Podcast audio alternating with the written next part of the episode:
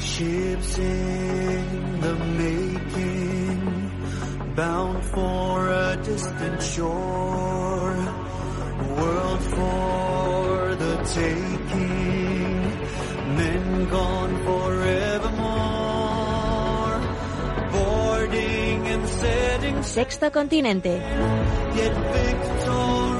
Dirigido por el obispo de San Sebastián, Monseñor José Ignacio Monilla.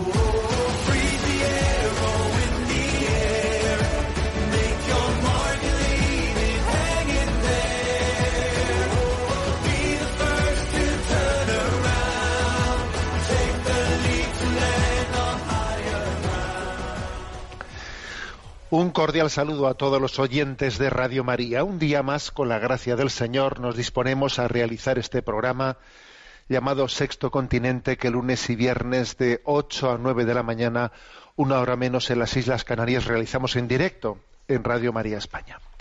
Ayer celebrábamos el día de la Anunciación, el día de la Encarnación, 25 de marzo, justo cuando faltan nueve meses pues para el nacimiento del Señor.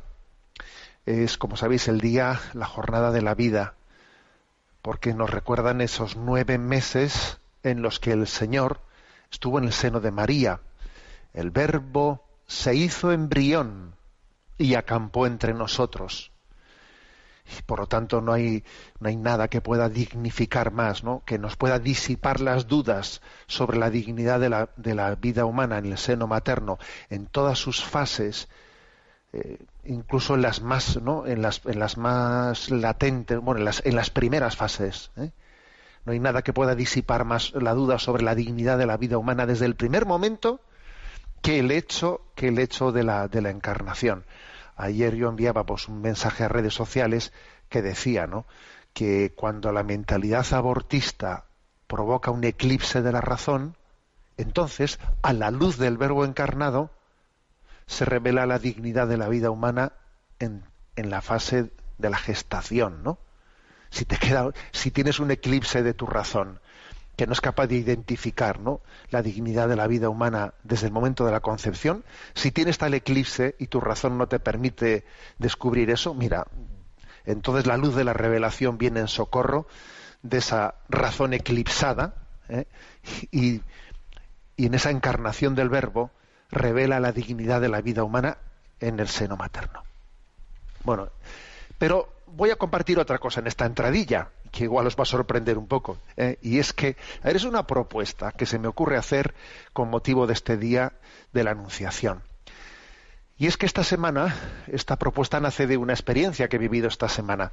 Esta semana tuve que hacer pues, un viaje de esos rápidos que a veces te toca hacer, de 48 horas, para hacer unas gestiones, pues que me vi cogiendo pues eh, avión, eh, tren, autobús y, y bueno, lo hice rápidamente, sacándote una PCR para poder moverte, como te exige la legislación actual. Eh, bueno, ida y vuelta rápidamente, ¿no? Pero claro, es verdad que en ese, en un viaje así, pues bueno, tienes tiempo para observar, ¿no? Observas lo que ocurre a tu alrededor. Y comprobé algo que, aunque saber ya lo sabemos, y en esta antena lo hemos hablado varias veces, impresiona verlo en directo, ¿no? Entonces, impresiona ver en directo, estás en un avión, estás en una sala de espera de un aeropuerto, en una estación de tren, en un autobús, oye, todo, sin excepción, inexorablemente, todo el mundo mirando la pantalla del móvil. Pero sin excepciones. Todo el mundo mirando, ¿no? absorto, eh, como captado ¿no? por esa pantalla de ese móvil, sin que nadie mire, mire a los demás, sin que nadie mire si hace buen tiempo, si hace mal tiempo, sin que nadie se ponga en presencia de Dios, por supuesto, ¿no? Todo el mundo abducido, ¿no? Completamente por su móvil, ¿no?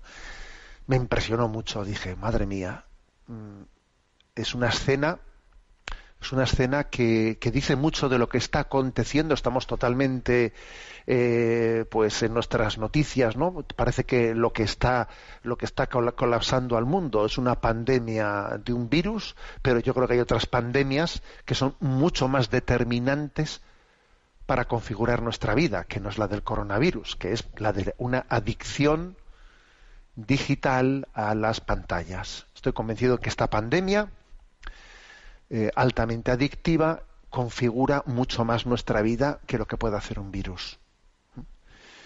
Y además para esta, para esta adicción hay difícil vacuna. Bueno, de eso quiero hablar yo ahora. ¿eh? Difícil vacuna. Entonces, claro, creo que es como si nos estuviesen, ¿no? Cambiando el agua de la pecera a los peces que vivimos dentro sin que nos demos cuenta que nos están cambiando el agua. Está cambiando el paradigma de nuestra vida porque el hombre deja de tener una relación social, deja de ver la vida y está captado, eh, eh, bueno, pues por lo que es una pantalla tecnológica absolutamente diseñada para atrapar, para atrapar y la vida continúa y continúa y esto lo tenemos asumido, ¿no? Entonces estaba yo en esas, estaba en esas cuando pensé, ¿quién nos liberará de esta situación? ¿Cómo liberarnos de esto? ¿Quién rompe estas cadenas? Porque mira, para el coronavirus ha sacado eh, pues una vacuna o yo qué sé, pero a ver, ¿dónde está la vacuna? ¿Quién nos libera de esto? ¿Y sabéis lo que pensé? Pensé, a ver, de esto solamente nos libera María y nos, y nos libera el rezo del Santo Rosario y nos libera un rosario que llevemos en nuestro bolsillo, al cual estemos firmemente agarrados, ¿no? Y que sea nuestra cuerda, nuestra cuerda de liberación. Me acordé de San Juan Pablo II, enamorado de María y del Rosario, con ese totus tus, como él añadió, tuvo esa intuición, ¿no? De añadir pues a, a, las tres partes del rosario tradicionales, misterios gozosos, dolorosos y gloriosos, añadirles los misterios luminosos. Y entonces, ¿sabéis lo que pensé? Pues dije, a ver, vamos a ver. Estos son pensamientos eh, en una sala de espera de, aeropuerto. ¿eh? Pensé, a ver, podríamos hacer lo siguiente. Que una jornada platino fuese aquella ¿eh?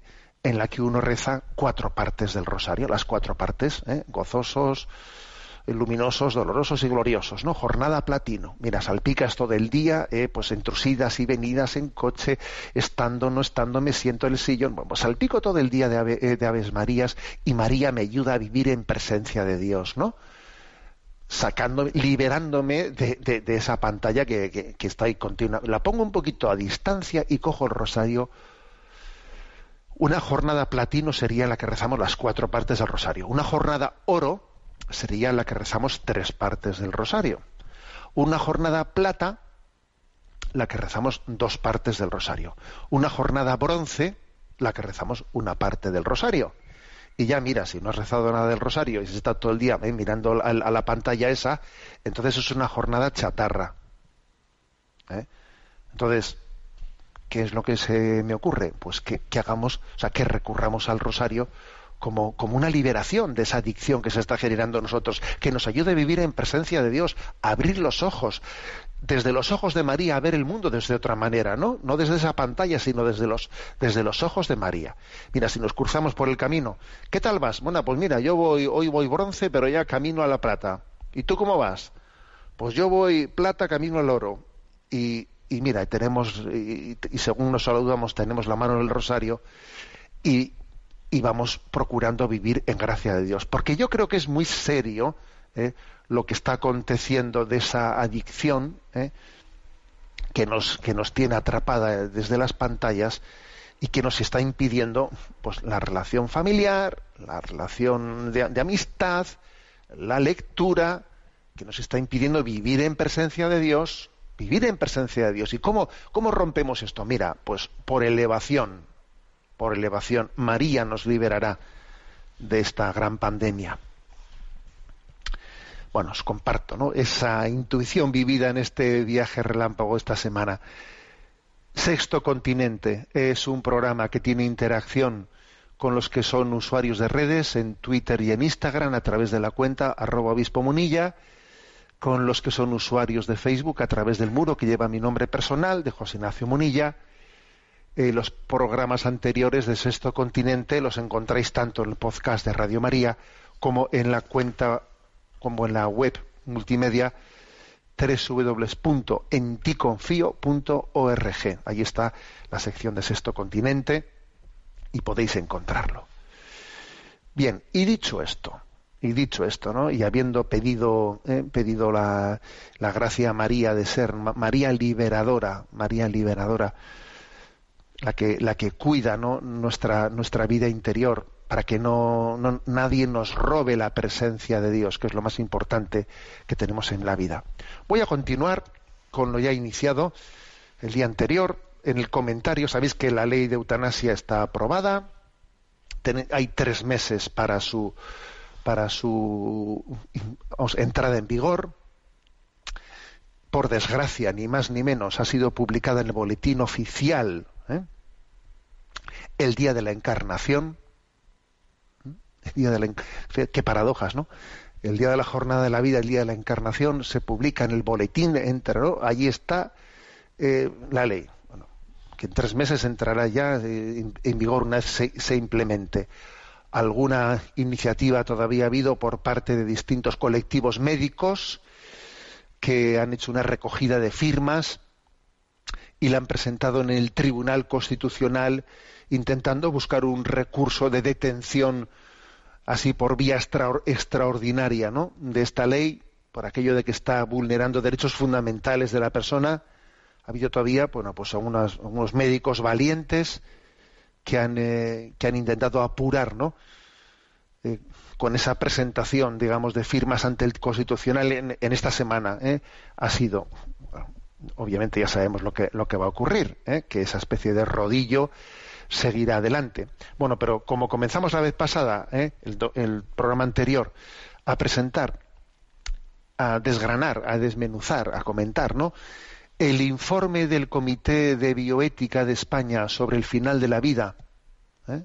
que, como os decía, pues ha sido un el Comité de Bioética del Estado español, que es un comité, pues eh, digamos estatal, ¿eh? pues por unanimidad dictó una pues una, un informe totalmente contrario a la ley de eutanasia, eh, que me parece que es muy interesante estudiarlo en profundidad. Bueno, pues ya lo comenzamos la, vez anterior. Hoy voy a, voy a centrarme especialmente eligiendo, porque es un informe amplio, eh, y voy eligiendo perlas para entendernos de ese informe, y hoy me voy a centrar en su capítulo quinto. El capítulo quinto tiene, tiene como título Eutanasia, Autodeterminación, Dignidad, Utilidad. Bueno, voy a, voy a ello. A ver, son muy pocos los países que han aprobado la eutanasia, no sé si, no lo recuerdo exactamente, pero no sé si España es el, estado número séptimo o algo así, ¿eh? Y los países que lo han aprobado siguen un modelo establecido por los Países Bajos, ¿eh? principalmente por Holanda. ¿Cuál fue el modelo que establecieron ellos? Bueno, ellos dijeron, hagamos una ley en base a dos condiciones, una de índole, índole subjetiva y otra objetiva, ¿no? La índole subjetiva es, para poder acceder a la eutanasia tiene que haber una libre elección. Esto tiene que ser una cuestión de elección libre. ¿eh? Esa era la primera condición que, se, que decían. Es una opción ¿eh? para que la gente opte libremente. Segunda, esto es como estoy diciendo cómo se vende el producto ¿eh? y cómo se justificó en los Países Bajos. Segunda condición. Bueno, tiene que haber como una, algo objetivo y es la existencia de un estado de salud que resulte muy gravoso bien sea por una enfermedad terminal o por una enfermedad crónica grave, ¿eh? sea por una o por otra. por lo tanto, eh, dos, dos, condiciones. Eh, elección libre y voluntaria y segundo, que haya pues una, pues una causa objetiva, pues una enfermedad terminal o, o enfermedad crónica grave, ¿no? Sin embargo, claro, no se ha subrayado eh, suficientemente la contradicción que existe entre estos dos requisitos. Sí, sí, existe una contradicción entre estos dos requisitos. Una que tú elijas libre y voluntariamente. Vale. Y la otra es que haya un problema muy grave, ¿no? A ver, las dos cosas van entrando en contradicción, claro que entran en contradicción. Cuanto más grave sea el problema, cuanto más mm, eh, lacerante sea el problema, tu capacidad de, elegir libremente va a ser va a ser menor. Bueno, vamos a, desarrollar esto. Me parece muy interesante, ¿no? Lo que dice este documento de bioética. Mm, que digamos que para empezar eh, la autonomía la autonomía, esa libertad tuya de elección, se construye sobre la inteligencia y sobre la voluntad, ¿no? Y requiere una ausencia de coacción y una capacidad de dilucidar las alternativas. ¿eh? dilucidar las alternativas. ¿eh? Entonces, cuanto más sufrimiento tengas, cuanto más, eh, si estás en una situación límite en la que uno pide la eutanasia, así, ¿tú crees que tú, esa persona, en ese, en ese momento tiene lucidez de inteligencia, de voluntad y capacidad de dilucidar las alternativas? ¿Eh? Bueno, por lo tanto, ¿no? Eh, es decir, que ponemos ya en solfa, en solfa ese elemento. El segundo, el de la utilidad.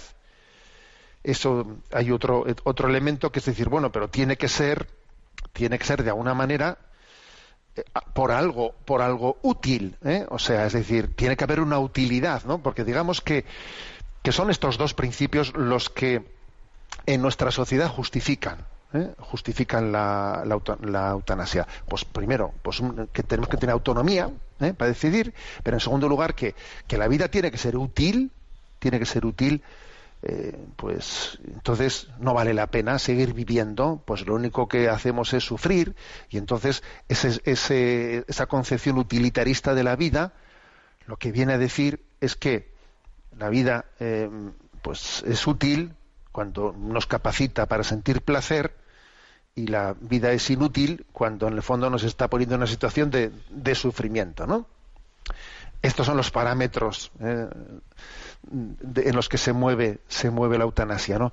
La lógica del principio de autodeterminación, ¿eh? proyectada ¿no? sobre, el, sobre la decisión del final de la vida, conduce a subrayar la soberanía del individuo sobre su propia vida, eh, y ya está, o sea, por, por, encima de todo, ¿no? Por encima de todo. Estamos ahí en el caso, por ejemplo, que los Países Bajos, donde se debate intensamente desde hace años sobre la convivencia, eh, sobre la conveniencia de modificar la ley para que personas que están en situaciones terminales o crónicas puedan acceder a la eutanasia, pero, pero claro, la pregunta es, ¿me puede obligar el Estado a seguir viviendo si entiendo que mi vida eh, se puede dar por concluida, ¿eh? porque se tiene esa concepción del principio de auto autodeterminación y por otra parte el principio de, de utilidad, ¿no? que conduce necesariamente a decir, pues si la vida no es útil, pues mira, eh, hay que ir teniendo una legislación en la que cuando no es útil podamos, quitarnos del medio, ¿no? Bueno, pero repito, la primera afirmación que hace este documento que me parece muy interesante. Estos dos principios, autodeterminación, ¿eh? el de la autodeterminación y el de la utilidad, tienden a ser incompatibles entre sí. ¿eh? Tienden a ser incompatibles entre sí. Porque, claro, cuanto más está, ¿eh? uno dice, cuanto más está uno sufriendo, cuanto menos útil, entre comillas, ¿no? Es esa vida, entonces es cuanto menos capacidad tiene de elegir. ¿Eh? Y entonces, por eso, eso, que dice que tiene que haber dos condiciones, que haya libertad y al mismo tiempo, pues una causa grave, ¿eh? una causa grave para tomar la decisión que haga que tu vida no sea útil ya. Pues cuanto menos útil ¿eh? sea tu vida, entonces tienes menos libertad para, to para tomar la decisión. Hace una, una reflexión muy interesante. Bueno, continúo. Eh, es muy frecuente en el argumento pro eutanasia decir que aquí no se le impone a nadie la eutanasia, que cada uno la elige libremente. Pero este planteamiento resulta inconsistente, dice este documento, ¿no? Del Comité de Bioética. Resulta inconsistente porque lo cierto es que un Estado, tanto si legaliza la eutanasia como si prohíbe la eutanasia, en el fondo tiene una concepción de fondo una concepción de fondo moral y que tiene que hacer una opción por una o por otra. Tú dependes. En un Estado, si se dice sí a la eutanasia o no a la eutanasia, se está teniendo de fondo una concepción. ¿Y cuáles son las dos concepciones que están en el sí a la eutanasia y no a la eutanasia?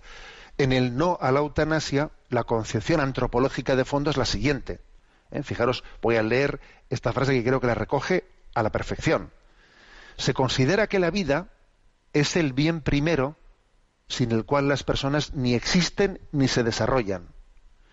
La vida de cada ser humano vale en todos y en cada uno de los momentos de su existencia y en consecuencia no puede quedar desprotegida cuando pierde determinadas capacidades. La sociedad debe reverenciar a cada ser humano en todas las etapas de su existencia y procurar las condiciones para que cada uno de esos periodos sea significativo. La muerte, pues, es un acontecimiento inevitable para todo ser humano. Ni debe anticiparse por propia voluntad, ni debe degenerar en una tortura para nadie.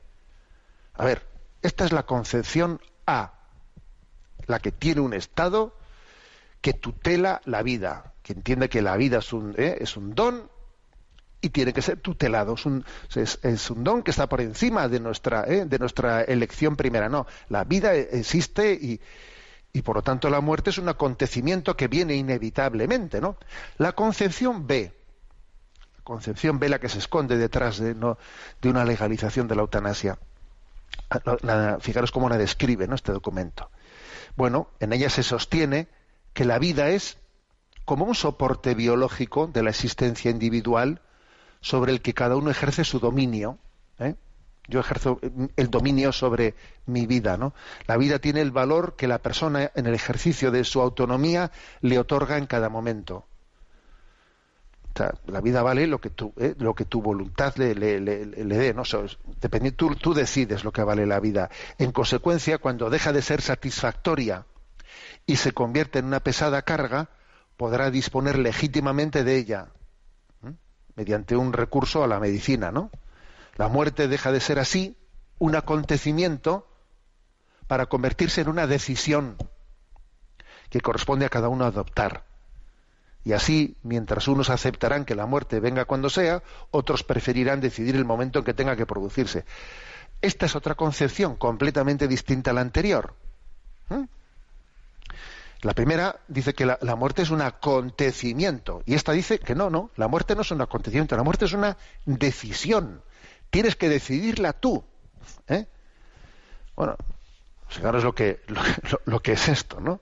Son dos concepciones distintas, dice el documento, incompatibles. Dos concepciones morales ante las cuales hay que tomar una decisión. Sorber y soplar no se puede hacer al mismo tiempo. ¿eh? No cabe mantener una posición neutral, ¿eh? porque, porque o protegemos la vida como bien primario, que posibilita toda suerte de, ¿eh? pues bueno, pues de, configurar una vida humana, o protegemos la autonomía del individuo sobre la propia vida, una cosa o la otra, ¿no? Consecuencia, bueno, como la legalización de la eutanasia presupone, ¿no? que el valor de la vida lo puede definir cada persona, los estados que le incorporen, ¿qué va a ocurrir? Bueno, pues que de facto no se van a preocupar tanto de garantizar las condiciones de vida digna. ¿eh? Claro, si, si, si, un Estado opta por la concepción B, ¿eh? no por la A, que la A es eh, el respeto de la vida, de la dignidad de la vida que está por encima de nuestra decisión voluntaria, ¿no? sino opta por la B, pues entonces, si opta por la B, pues lo que dice este documento es que obviamente el Estado no se va a preocupar tanto de garantizar las condiciones dignas de la vida, ¿eh? se va sobre todo a preocupar de intentar preocupar de de que cada uno decida libremente, que cada uno decida libremente, ¿no? Pero si la sociedad presume de que muchas personas pueden considerar como la etapa última de la vida como carente de valor, ¿para qué invertir en eso? ¿Para qué invertir en cuidados paliativos? ¿Para qué invertir en eso si, a ver, si de hecho existen otras posibilidades para irse rápido de la vida? Claro, evidentemente eso va a ocurrir. Solo ve un ciego, ¿no? Vamos, lo, lo, dice porque es que esa tendencia es muy difícil sustraerse a ella. O tú pones el centro de atención en el cuidado de la vida, o lo pones en, la, decisión voluntaria tuya de, irte de esta vida o no irte. Si optas por lo segundo, vas a desproteger lo primero, claro. Un paso más, ¿eh? un paso más dentro de esta reflexión, ¿eh? Eh, porque hasta ahora hemos subrayado como, bueno, pues digamos la concepción moral de la muerte como una decisión vinculada a la persona, ¿no? Pero no debemos desconocer que la muerte como decisión se está, eh, está muy adoptada por otros, Dice, aquí que cada uno elija, que cada uno elija, que cada uno elija. Sí, sí, sí, pero aquí dice el documento, pero ojo, ese que cada uno elija, la vida nos demuestra que está muy condicionada por otros, ¿no? ¿Eh? Porque claro, mm, si se dice ¿no? que la ley de eutanasia no solo pivota sobre el principio de autodeterminación, sino también sobre el principio de utilidad, ¿eh? de, que nuestra vida sea útil, pues bueno, pues se está diciendo con ello que hay vidas que no merecen la pena de ser vividas, ¿no? y quien ha perdido mmm, pues eh, por una enfermedad grave no pues su autonomía mantiene una elevada dependencia ¿eh? Que, claro que eso supone supone que está bajo una presión de, llegar a entender que mi vida va a ser que ya no es útil, porque mira qué grado de dependencia tengo con los demás, ¿no? Y la, pres la presión que se va a ejercer sobre él es enorme. ¿Para qué prolongar una vida que no aporta ningún beneficio? ¿Para qué destinar unos recursos escasos a una vida tan, eh, eh, tan débil? ¿Por qué no persuadir a alguien, no, para que para que tome la opción, no, de, quitarse de, a un lado, no? Es decir, si una persona en un estado de creciente vulnerabilidad se ve interpelada así, ¿no? Por la sociedad, ¿eh? a preguntarse todos los días de su vida si merece la pena seguir viviendo, lo más probable es que antes o después acabe, acabe decantándose por solicitar la muerte, porque está bajo una presión tremenda. Está bajo una presión tremenda, ¿no? O sea, no es verdad ese principio de autodeterminación libre, no, no es verdad. Porque como decía antes, esos dos principios al final son contradictorios, ¿no? Son contradictorios el de la autodeterminación, eliges tú, eliges tú, pero, pero por otra parte, eh, la situación de que, de que tiene que haber ¿no? pues una, un motivo de, sufrimiento que te lleve a entender que la vida no es útil. A ver, en la medida que más, que más sufrimiento tengas y, pues para pensar que la vida no es útil, ha llegado el momento que ya no merece la pena. Cuanto más sufras, menos libre eres para discernir. Bueno, entonces, la prueba, la prueba es que esto ya ha acontecido en otros lugares, eh, pues que ya ha habido tres supuestos en los Países Bajos, tres supuestos en los que eh, se ha aceptado una eutanasia involuntaria. Por ejemplo, se ha aceptado la eutanasia involuntaria de los neonatos, de los niños recién nacidos que tienen graves deformidades, se les aplica la eutanasia. Segundo lugar, los enfermos terminales que no pueden manifestar su voluntad. Se les aplica la eutanasia. Y las personas con enfermedades mentales, que ellos obviamente no pueden elegir porque tienen enfermedad mental, se les aplica la eutanasia. Estos tres casos ya están introducidos en los Países Bajos, porque el famoso principio de autodeterminación, autodeterminación es una engañufla. Es contradictorio, como he dicho, con el otro principio con el de que si hay, un sufrimiento que te lleva a entender que la vida ya no es útil, bueno, pues que esto te impide, eh, te impide elegir libremente. O soplar o sorber, las dos cosas no se puede. Frente a esto, frente a esto está, como decía el documento este, es que hay una concepción de la vida que es distinta, que es distinta, que nosotros pensamos que el hombre tiene dignidad, las cosas tienen precio, pero el hombre tiene dignidad. Es un principio. ¿Qué es la dignidad? Bueno, pues es como un principio humanista antiutilitarista. Eso de que la vida tiene que ser útil, tiene que ser útil. Oye, la vida tiene que ser digna. ¿Eh? Bueno, es un principio, el, el, el, principio de dignidad es un principio humanista de orientación antiutilitarista, ¿eh? que se opone ¿eh? frecuentemente ¿no? a la pretensión de legitimar eh, pues el hecho de que bueno pues que esto tiene tiene más eh, tiene más problemas que ventajas pues entonces quítatelo de en medio. Oye es como si dijese, mira, aquí vamos a ser prácticos, no, no pensemos tanto en la dignidad. La dignidad, hablar de la dignidad estorba, ¿no? Porque claro, hablar de la dignidad te obliga a detenerte, a pararte, abriendo los ojos hacia aquellos que están más débiles, ¿eh? que son los, los que sobran, los sobrantes de la sociedad, ¿no? Pero es que la, hablar de la dignidad nos, nos, obliga a pensar en estos términos, en términos de, de fijarnos especialmente en los, eh, pues en los que el principio utilitarista dice que son sobrantes. Mira, ¿en qué momento podemos decir en que el mundo ha entrado, eh, ha dejado la ley de la selva y ha entrado en la civilización? Pues en el momento en el que hemos empezado a mirarnos unos a otros reconociendo nuestra dignidad. Este hombre tiene dignidad y me da igual que sea fuerte o sea débil. Antes que eso, cuando no, cuando, cuando regía, ¿no? Pues de una y otra forma que sigue rigiendo, ¿eh? La ley de la selva, ya lo vemos, ¿eh? Pues entonces, claro, no se piensa en términos de dignidad, se piensa en términos de, utilidad, utilitarismo y ya está, ¿no? Pero claro, ¿eh? este es un tema clave. El documento, el documento hace algo muy interesante que es eh, eh, referir una intervención que hizo un diputado del Partido Comunista Portugués en el Parlamento de Portugal en el año 2018, cuando se debatió la ley de, eutanasia y en aquel momento fue rechazada, pero lo, interesante fue que el Partido Comunista Portugués, un partido comunista que tiene muy poco que ver con otro tipo de comunismos como el que existe en España, ¿eh? Que está absolutamente, digamos, no, pues, eh, pues determinado por la, por las nuevas ideologías, ¿no? Por las nuevas ideologías de la ideología de género, etcétera. Pero, digamos, ese, ese viejo eh, comunismo, ¿no? No, no, digamos, contaminado de estas nuevas ideologías, pues hizo una, una serie de, de, reflexiones muy interesantes, muy interesantes en el Parlamento, ¿no? Y os voy a leer dos o tres párrafos, ¿no? Dice Antonio Philippe, diputado del Partido Comunista francés, dijo él allí en Cortes. La eutanasia no es un signo de progreso, sino un retroceso de la civilización.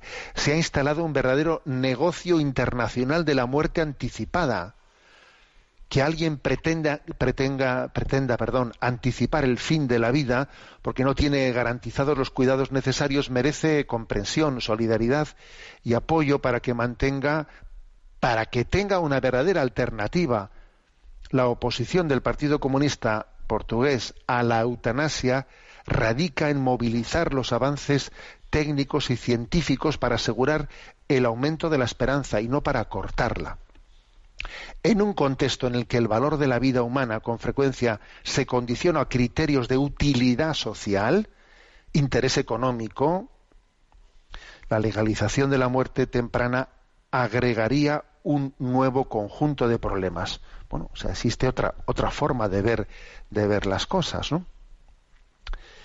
O sea que, digamos, en el fondo, en el fondo, eso, eh, ese recurso a la eutanasia, al utilitarismo, que, eh, a, esa, a esa falsa argumentación de la autodeterminación, es como una visión del peor liberalismo extremo, del peor de los liberalismos extremos.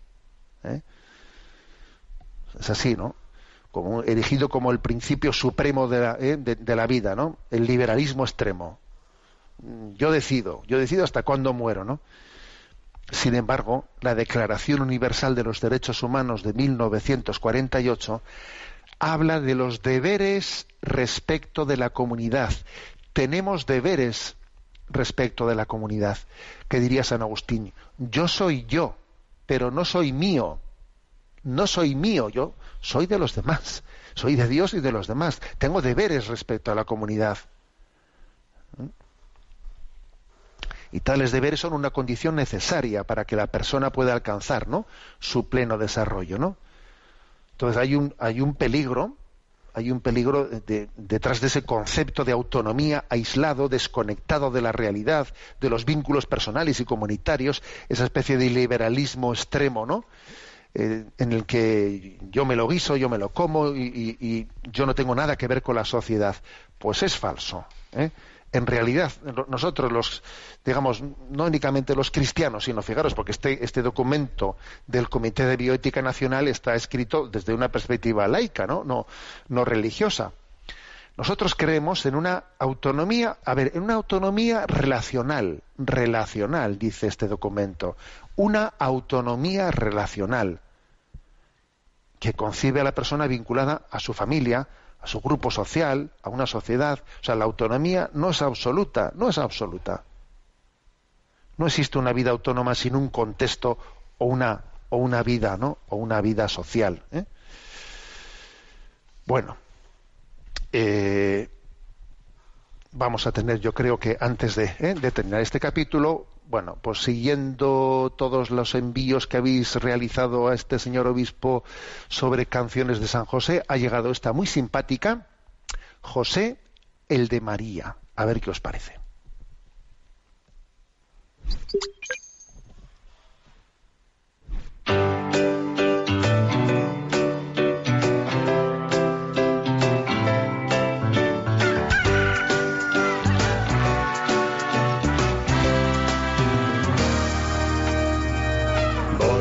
De José, el de María, el padre de Jesús en la tierra. Por ser hombre justo, Dios quiso hablarle en sueños. Vive esta aventura, contigo contaré.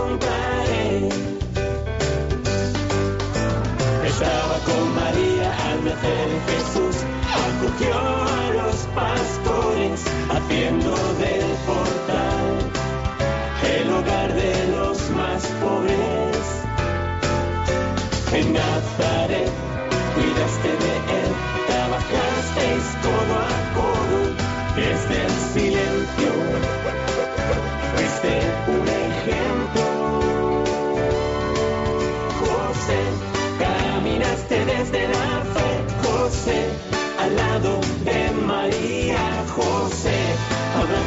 Jesús con alegría, confiado, decidiste ser de pie, José, caminaste desde la fe, José, al lado de María, José, abrazas a Jesús con alegría, confiado, decidiste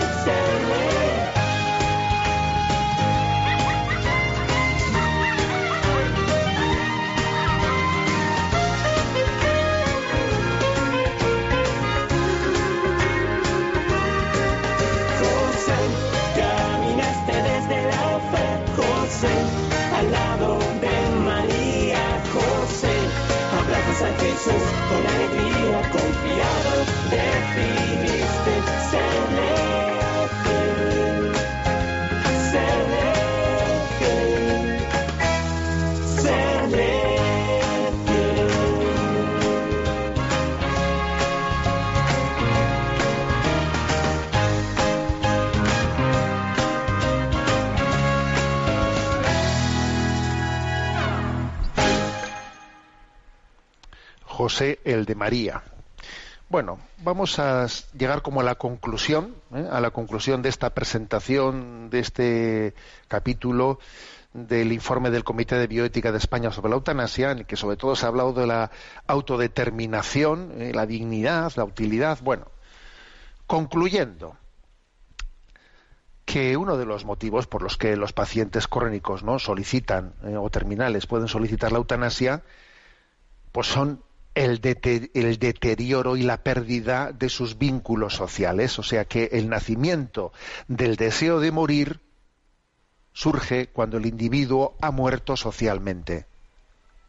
Claro, si morimos socialmente en nuestras relaciones humanas, te brota la idea del suicidio. Entonces, eso no es, señores, eso de derecho tiene muy poco. Eso lo que es es, una, es un drama, porque uno ha muerto socialmente, ¿eh?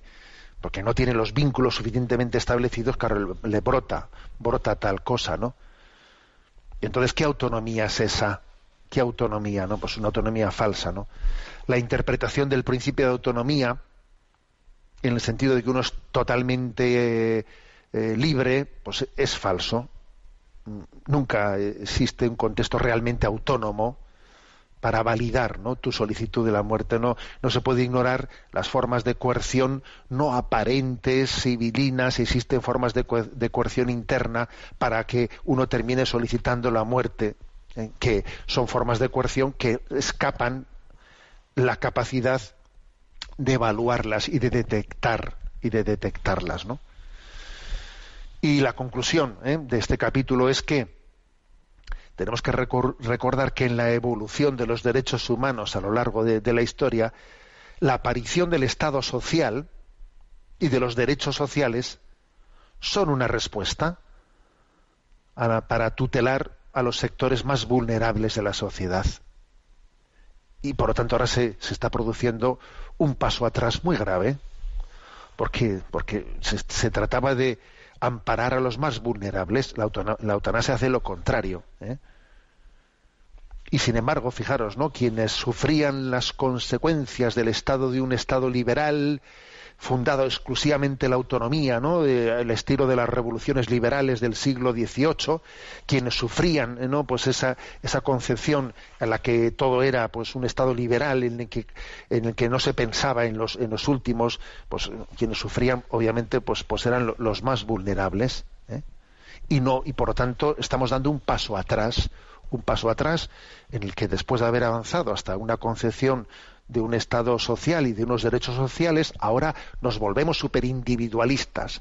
Eres libre para suicidarte. Fíjate tú qué consecución. ¿eh? Menudo logro. Menudo logro, ¿no? Usted me da libertad para suicidarme. ¿eh? Es una contradicción, ¿no? es un principio liberal, liberal destructivo.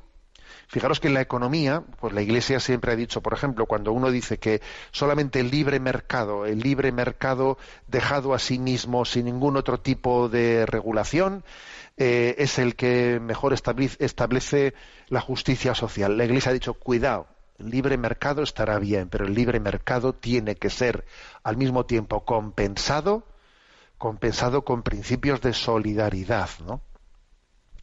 Porque de lo contrario es la ley, la ley de, bueno, pues de, la selva en la que por, tener más, más beneficios, pues uno hace pure a los demás, ¿no? ¿Eh? Entonces, pues aquí pasa algo parecido. O sea, el principio liberal, ¿eh? liberal en el que, que, cada uno decida y, mm, y fuera estados, ¿no? Eh, y fuera una concepción de un estado social, pues es destructivo tanto en la economía como en este tema de como en ese tema. Y existen bueno pues algunos partidos políticos en España pues que eh, tienen esta especie de, de, paradigma. Por ejemplo ha sido bastante bastante visible pues el paradigma de ciudadanos ¿eh?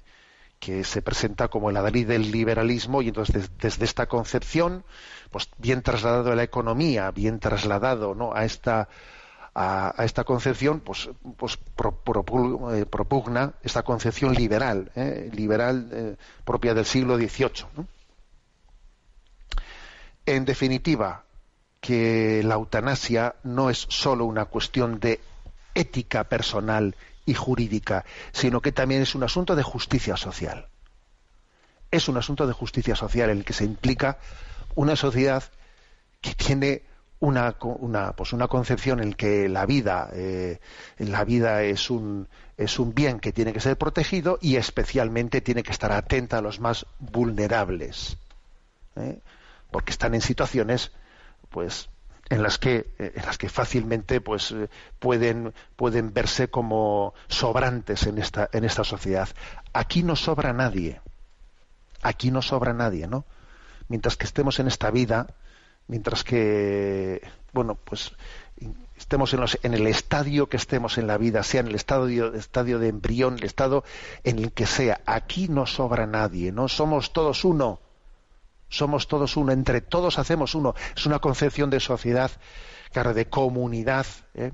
que en el fondo también está fundada en un en un, en un sentido de un, de, un, destino común. Tenemos un origen y un destino común. Cuando el hombre pierde esto, pierde esta conciencia de que venimos todos del mismo, ¿eh? de, la, de, la, misma mano y vamos al mismo destino, entonces perdemos esa conciencia de comunitaria y cada uno que haga con su vida lo que le dé la gana, claro, porque no sabemos ni de dónde venimos ni a dónde vamos. Entonces aquí cada uno, pues eso, ¿no? Que, que convierta su vida en la, ley, en la ley del más fuerte. Bueno, Repito esta última frase. La eutanasia no solo es una cuestión de ética personal y jurídica, es un asunto de justicia social, de justicia social. ¿eh? Bueno, tenemos, aunque sea, eh, aunque sea brevemente, nuestro tiempo para la intervención de los oyentes. A Mónica, que le tenemos en la, emisora, le vamos a pedir que presente esas preguntas que han llegado al correo sextocontinente arroba radiomaria.es. Buenos días, Mónica. Muy buenos días, monseñor. Adelante. Pues vamos con un oyente que plantea la siguiente cuestión. Buenos días, monseñor Munilla. Es una alegría escribirle. Y ahora voy directamente a mi pregunta. ¿Se puede llamar a Dios Padre y Dios Madre? Esto surge porque en una misa que estuve escuchando, en la que la homilía fue muy corta, hablaba en esos términos acerca de Dios. El sacerdote decía Dios Padre y Dios Madre nos ama, Dios Padre y Dios Madre. Entonces, mmm, espero que me aclare porque me quedé preocupada y confundida con estos términos. Yo soy catequista de parroquia en un pueblo cerca de Sevilla y el catecismo no se refiere a nuestro Padre de esa manera.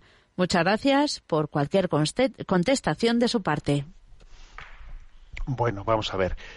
Eh, hay que decir, decir, dos cosas. Primero, que claro que la, aplicación a Dios de, del término padre, madre, hermano, amigo, etcétera, todos los términos ¿no? que refiramos a Dios tienen que ser entendidos de alguna manera de, manera analógica. ¿eh?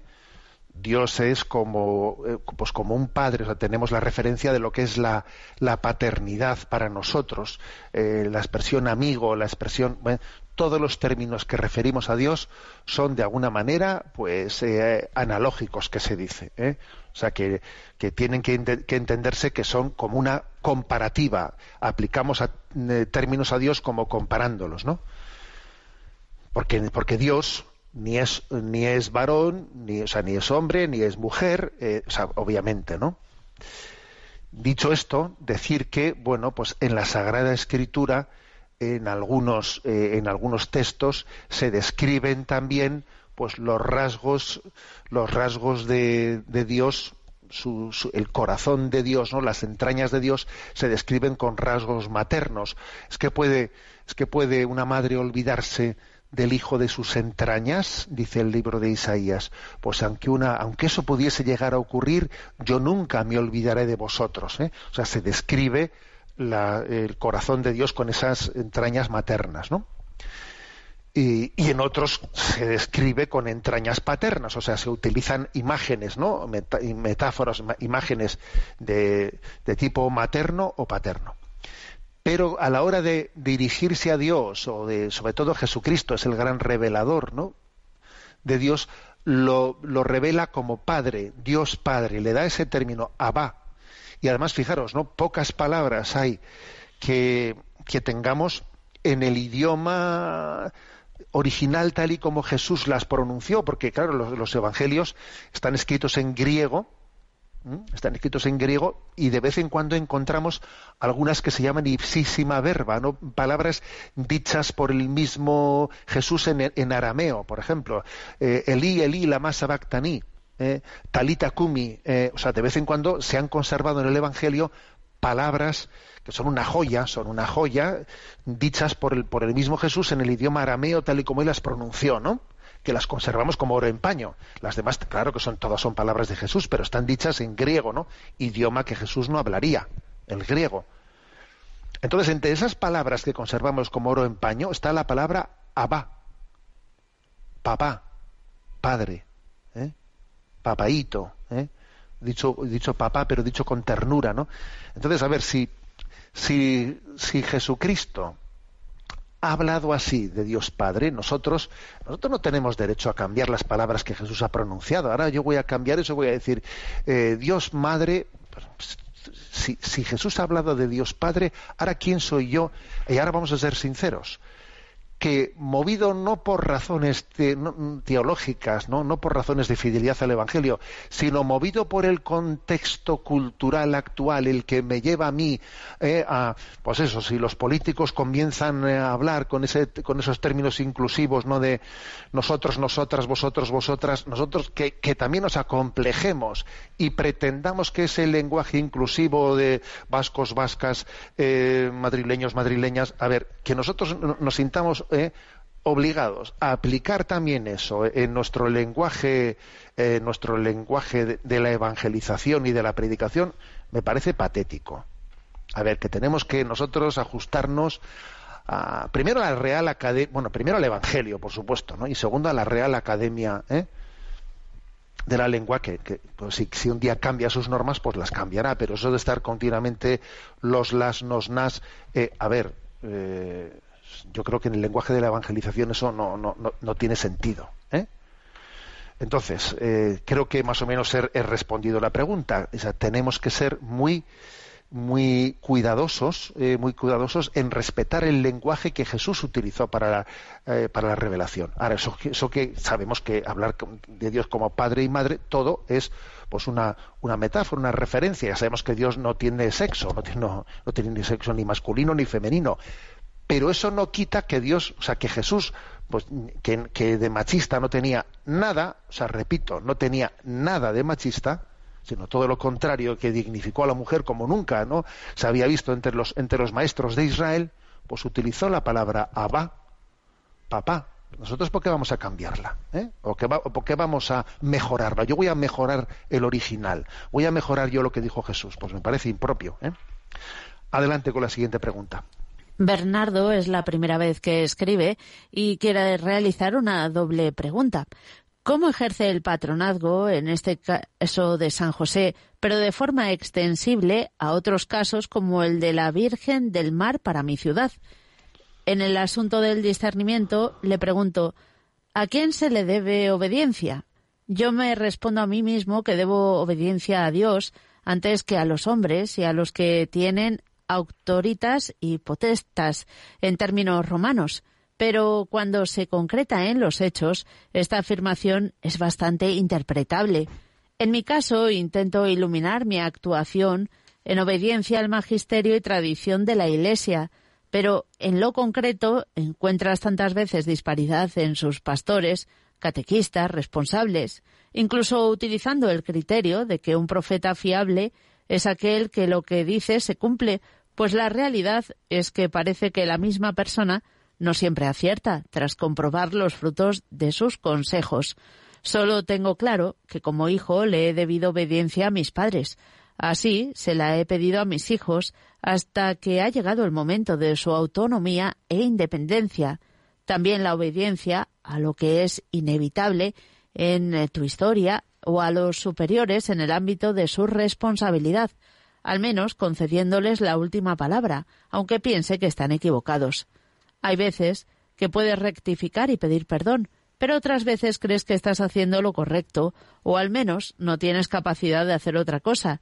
Ya me gustaría a mí someterme a los demás por amor e incluso amar al enemigo, pero parece que el Espíritu Santo no ha tenido a bien concederme ese don. Al final, aunque mi voluntad desea el bien común, no siempre se puede aislar de lo que mi razón y mi propia experiencia me llevan a decidirme por lo que yo considero el bien común y lo correcto, aun a riesgo de que no sean coincidentes. Muchas gracias y espero, si es posible, su contestación.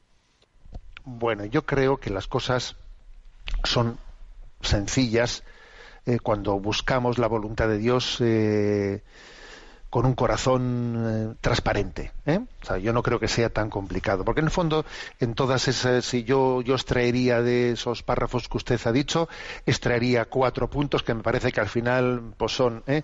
a ver, pues la obediencia a la fe. Tenemos un catecismo de la Iglesia Católica que jamás la Iglesia había tenido pues una expresión de la fe tan detallada, ¿no? La obediencia a la fe es que un he escuchado a un pastor que ha dicho uno que ha dicho, bueno, al catecismo de la Iglesia Católica. ¿eh? Segundo, la obediencia también a nuestros superiores. Usted ha hablado de sus padres, claro, pues y también, bueno, pues existen además de la obediencia a los padres de los hijos, pues otros eh, otros superiores que Dios pone en nuestra vida, que bueno, que incluso aunque pensemos que estén que estén eh, equivocados, obedeciendo no nos equivocamos, ¿no? También, en tercer lugar, usted se ha dicho, ¿no? Obediencia a lo que es inevitable, a los hechos que son inevitables. Es verdad, porque es que a veces se trata de acoger la realidad, de tener que abrazarla, de decir lo acepto, lo acepto y veo en ello pues una voluntad de Dios permisiva, por lo menos permisiva, Dios lo ha permitido, abrazo esto y no me revelo y no me revelo frente a ello. Eso también es obediencia. Y en cuarto lugar, usted ha dicho, eh, también saber rectificar y pedir perdón, que eso también es una manera de obediencia, la verdad. Cuando alguien se da cuenta que se ha equivocado, rectifica y pide perdón, está obedeciendo en su conciencia, está obedeciendo a su conciencia. Y es un momento de, obediencia máxima, ¿eh? la rectificación y petición de perdón. Luego, yo creo que en estos cuatro puntos, ¿eh? usted mismo yo los he sacado de su discurso, ¿eh? yo creo que están los cuatro claramente expresados. Obediencia a la fe revelada, catecismo de la Iglesia Católica. Obediencia a los superiores, que tienen potestad sobre nosotros aceptación, ¿eh? obediencia a lo que es inevitable, que tenemos que aceptar porque Dios lo ha permitido. Y cuarto, ¿eh? Eh, rectificación y petición de perdón. Eso sí que es también una, obediencia nuestra, a la voz de Dios en nuestra conciencia. Con respecto a la pregunta que ha hecho primera sobre cómo ejercen su patronazgo patrocinio, pues San José, la Virgen y los santos, a ver, pues Obviamente no tenemos detalles, ¿no? Pero, pero mm, Dios ha querido que tengamos pues una relación especial con algunos santos, ¿no? ¿Eh? Con San José, por ejemplo, para que a través de él, porque Dios quiere implicar, quiere en el, en, eh, pues en esa, en esa asamblea celestial del cielo, por visto no están en paro, ¿eh? No están en paro, sino que están siempre muy activos.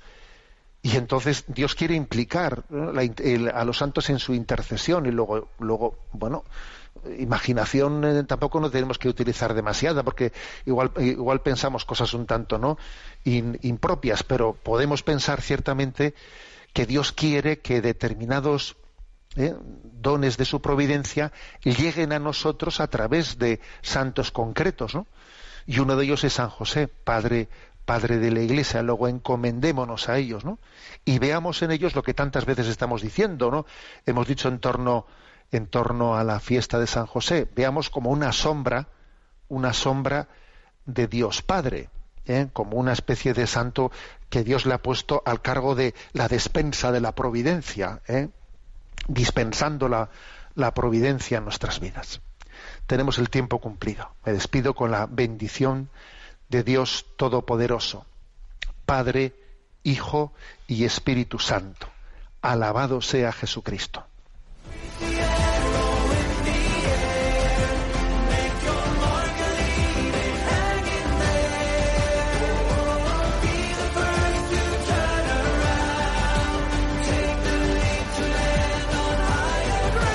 Así finaliza en Radio María, Sexto Continente un programa dirigido por el obispo de San Sebastián, Monseñor José Ignacio Monilla.